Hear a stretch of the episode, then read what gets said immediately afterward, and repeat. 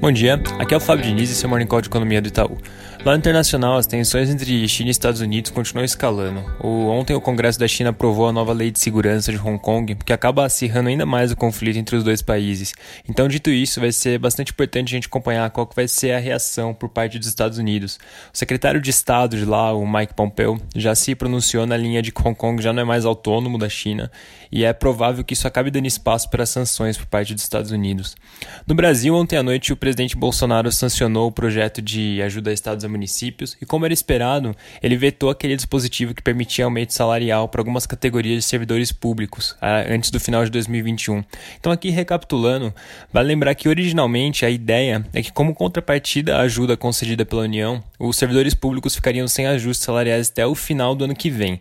Mas quando o texto estava no Congresso, principalmente na tramitação do Senado, é, eles acabaram fazendo algumas exceções é, para algumas categorias de servidores públicos. Então, por conta disso, a economia prevista com essa medida de congelamento de salários tinha caído para 43 bilhões.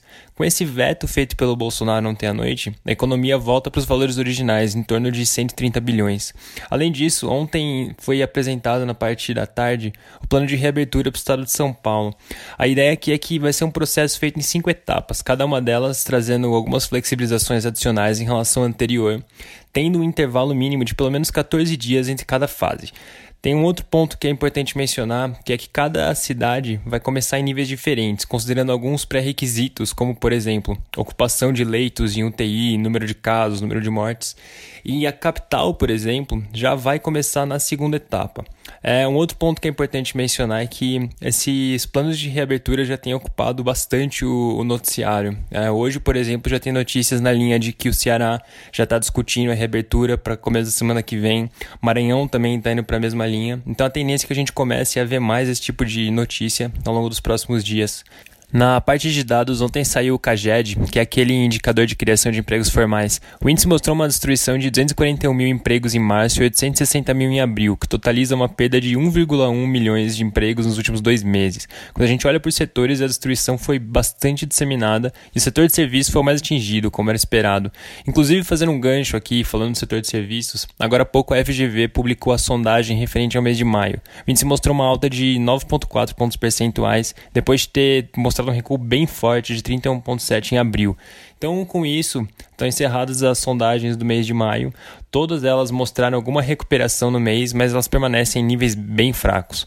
E por fim, o IBGE acabou de divulgar o desemprego para o mês de abril. O índice mostrou uma alta de 12,2% para 12,6%. Quando a gente olha em termos estacionalizados, o aumento foi é, de 11,6% para 12,1%. Então aqui é muito importante mencionar que um primeiro olhar dá uma impressão de que esse índice não está mudando tanto, dado tudo que vem acontecendo, todo o contexto de pandemia. Mas o ponto aqui é que a taxa de participação não está deixando o desemprego subir mais. Então, por exemplo, quando a gente olha nesse termo estacionalizado que eu mencionei, que agora foi para 12,1%, se a taxa de participação tivesse sido mantida constante, o desemprego estaria em 16%.